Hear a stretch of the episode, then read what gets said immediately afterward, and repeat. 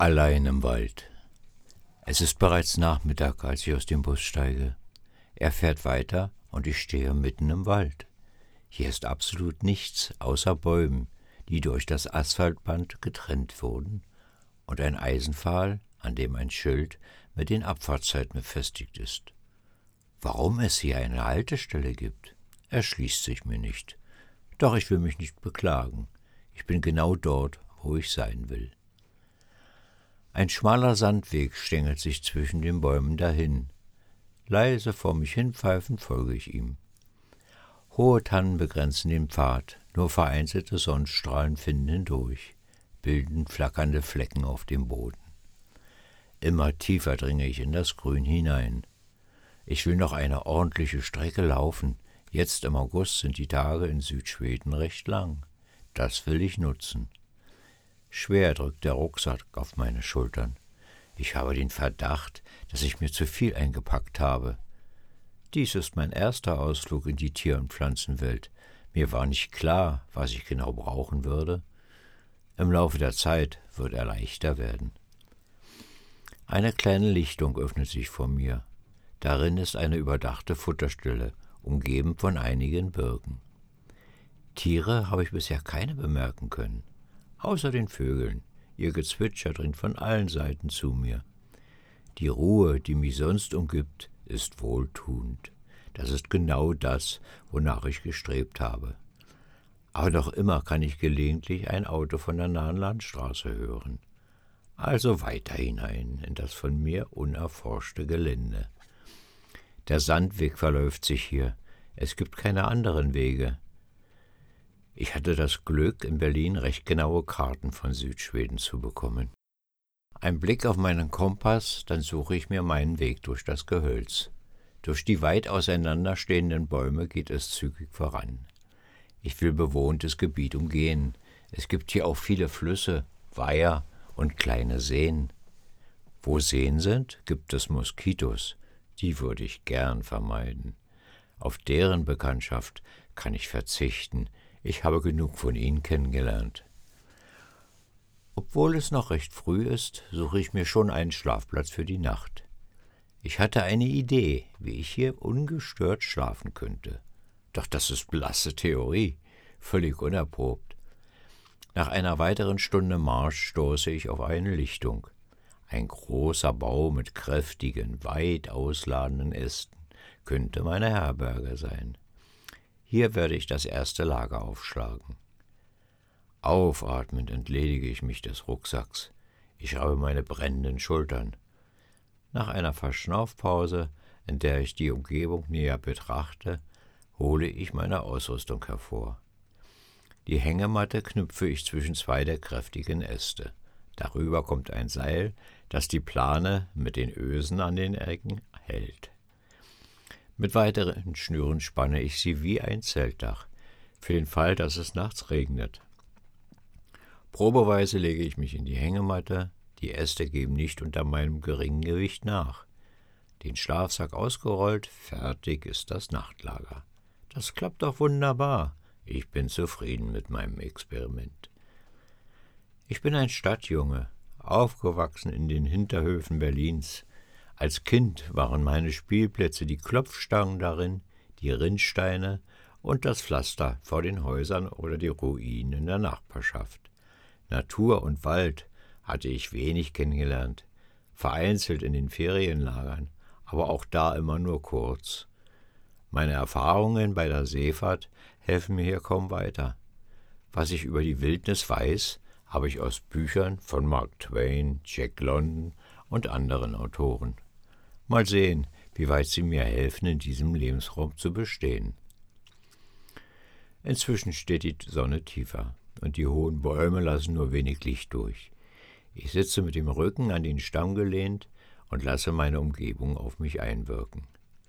Die Wipfel leuchten noch im Sonnenlicht, doch hier unten wird es allmählich dämmerig. Für die Vögel scheint dies eine geschäftige Zeit zu sein. Ich höre die unterschiedlichen Laute von zarten Zirpen bis hin zu lauten, fordernden Rufen. Rasch wird es dunkler und ganz allmählich wird es stiller. Gelegentlich vernehme ich ein Rascheln aus dem Unterholz, ohne ein Tier zu sehen. Ich bin erstaunt, wie sehr mich schon dieser kurze Aufenthalt hier entspannt. Es gibt nichts zu tun, nichts zu bedenken, einfach nur da zu sein. Das ist ein herrliches Gefühl. Da erinnert mich mein knurrender Magen daran, dass es doch etwas zu tun gibt. Fürs Erste habe ich mir einige Konserven mitgebracht. Ich will langsam herausfinden, ob der Wald mich ernähren kann. Der Kocher ist schnell aufgebaut, ich benutze Trockenspiritus. Etwas Gemüseeintopf ist bald warm gemacht.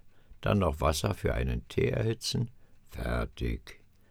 Gemütlich an meinen Herbergsvater gelehnt, genieße ich das Abendbrot. Inzwischen ist es völlig dunkel. Nur einige Sterne sind am Himmel zu sehen. Sie sind im Moment das einzige schwache Licht. Es wirkt auf mich, als wären die Geräusche um mich her klarer geworden. Unterschiedliche Vögel dringen mit ihren Rufen zu mir. Im Unterholz kann ich immer wieder rascheln und knacken hören. Jetzt ist die Zeit der Nachtaktiven. Noch eine letzte Zigarette vor dem Schlafengehen. Die Kippe verstaue ich anschließend sicher in einer Blechschachtel. Noch den Rucksack an einem der Äste befestigt, dann klettere ich in die Hängematte. Das Schaukeln wird immer langsamer bis es ganz aufhört. Mit dem Duft von Laub und Erde in der Nase sinke ich in den Schlaf. Ein Kratzen an der Zeltplane ist das Erste, was ich am Morgen höre. Da die Plane blickdicht ist, sehe ich nur einen Schatten darüber huschen. Ich schaue darunter hervor und erblicke ein Eichhörnchen, ein paar Äste über mir sitzen. Von dort gibt es jetzt schimpfende Laute von sich. Nur keine Sorge, Pips, ich bin nicht gefährlich, sage ich zu ihm und klettere aus der Hängematte. Das Wasser reicht gerade für einen Kaffee. Mit der heißen Tasse lehne ich mich an den Stamm. Meine Umgebung ist schon vor mir erwacht. Geschäftiges Geflatter und die unterschiedlichsten Vogelrufe erreichen mich. Auch Eichhörnchen sind einige unterwegs. Sie sind so flink, dass ich immer nur einen kurzen Blick auf sie hasche. Ich werde noch ein oder zwei Tage hier bleiben. Das ist ein schöner Ort. Genau richtig, um sich auf dieses Naturreich einzustimmen. Nach dem Frühstück werde ich die nähere Umgebung erkunden. Klares Wasser sprudelt über teilweise bemooste Steine. Fische sind darin zu sehen. Der Bach ist nicht weit von meinem Lager entfernt. Eine sandige, flache Stelle am Ufer wird wohl von Tieren genutzt. Das leise Plätschern wirkt mit seiner Melodie beruhigend. Später werde ich mit einer Angel wiederkommen und versuchen, eine der Forellen zu fangen. Im Moment reicht es mir, zu lauschen, zu riechen und zu beobachten. Es fühlt sich gut an, wie der Stress der letzten Zeit von mir abfällt, das Gedankenkarussell zum Stehen kommt. Ein Schatten schnürt unter den niedrigen Zweigen auf der anderen Seite entlang. Es ist ein Fuchs. Er verbirgt sich im dunklen Gebüsch. Sein Kopf mit den hellen Augen ist aber deutlich zu sehen. Er äugt zu mir hinüber. Ob er wohl schon Menschen begegnet ist? Er verschwindet rasch wieder im dichten Unterholz. Gefährliche Tiere wie Bären, Wölfe oder auch Elche soll es so weit südlich nur selten geben. Falls ich Anzeichen dafür sehe, wird die Route geändert. Ich suche keinen Streit mit Ihnen. Es ist Ihr Zuhause. Ich bin hier nur zu Gast. Wieder bei meiner Unterkunft angelangt, schlage ich die Plane zurück und lege mich mit einem Buch in die Hängematte. Es ist Knulp von Hermann Hesse. Ich weiß nicht mehr, wie oft ich es schon gelesen habe. Ich liebe diesen Roman.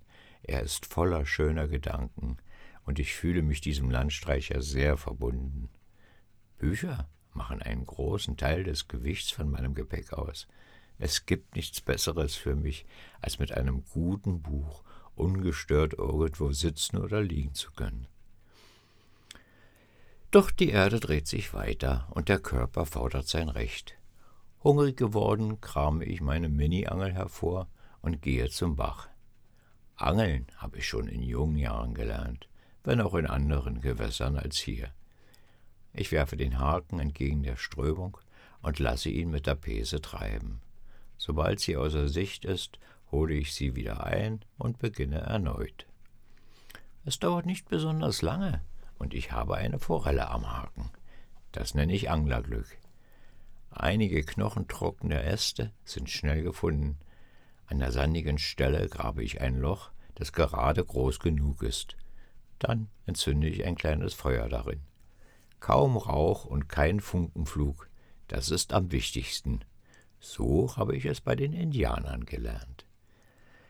Den ausgenommenen Fisch habe ich auf einen Stecken gespießt und drehe ihn über der Glut. Da ich das Feuer klein halten will, muss ich immer wieder für neue sorgen. Es dauert nicht lange und er ist gar. Die Forelle mit einer Scheibe Pumpernickel und einer Tasse Earl Grey. Ein Festmahl.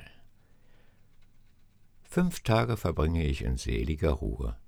Dann sind meine mitgebrachten Vorräte aufgebraucht. Jetzt muss ich aktiver werden und nach geeigneter Nahrung suchen.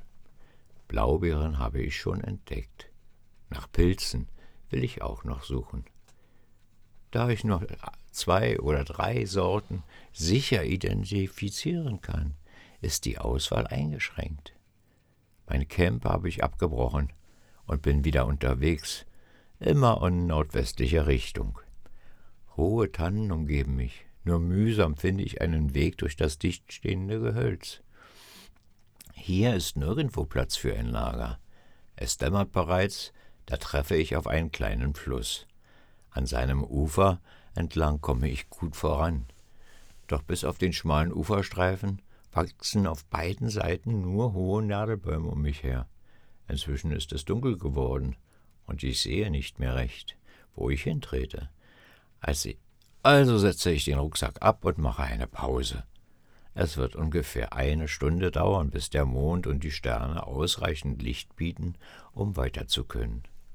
Vom immer noch zu hohem Gewicht befreit, lehne ich mich an einen Stamm. Die Wasserflasche ist noch halb voll. Ich nehme einen kräftigen Zug. Seit dem Vormittag bin ich gewandert. Meine Beine ächzen unter der ungewohnten Belastung. Mir fallen die Augen zu. Ich lasse es geschehen. Ich erwache im silbrigen Mondschein. Der himmlische Scheinwerfer steht direkt über mir. Nur langsam gewöhnen sich meine Augen an die Lichtverhältnisse. Eine Bewegung vor mir am Ufer alarmiert mich. Es ist nur ein Hase, nicht besonders groß. Er hat mich wohl nicht bemerkt. Soll ich ihn erlegen? In meinen Büchern ist das an der Tagesordnung. Ich überlege, Wurfmesser oder Campingbeil? Das Beil ist besser erreichbar. Ich versuche mich nur ganz langsam zu bewegen kein Geräusch zu machen. Das Tier ist nur ungefähr fünf Meter von mir entfernt. Das schwere Werkzeug trifft es mit voller Wucht. Sofort laufe ich hin und sch schaue, ob es tot ist. Das ist es. Ich habe ihm das Genick gebrochen. Wie ich das leblose Fellbündel so vor mir sehe, steigt ein tiefes Bedauern in mir hoch. Es wirkt so friedlich und sanft, wie es da vor mir liegt. Warum habe ich es nur getötet? Es gab keinen zwingenden Grund dafür. In den Büchern liest das sich immer so leicht und selbstverständlich. Man erlegt ein Tier, um sich zu ernähren. Aber ich könnte auch etwas anderes essen. Es gab keine Not. Jetzt fühle ich mich wie ein Mörder, der einem arglosen Wesen das Leben genommen hat. Ich will kein Jäger sein. Nie wieder. Essen mag ich ihn auch nicht. Ich trage den Leichnam ein Stück weit den Fluss hinunter. Dort habe ich einen Wildwechsel gesehen. Sicher wird ihn dort ein Fuchs holen. So kommt er wieder in den natürlichen Kreislauf der Natur. Ich fühle mich gerade nicht als ein Teil davon. Nicht mehr ganz so fröhlich suche ich nach einem Schlafplatz für die Nacht.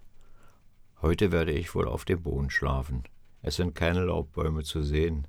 Der Mond verschwindet auch bald hinter den hohen Waldgesellen. Ein dickes Polster aus Tannennadeln soll heute mein Bett sein. Ich lege die Plane mehrfach gefaltet darüber und den Schlafsack oben auf. Ich träume von großen Hasen mit spitzen Zähnen. Es ist kein schöner Traum.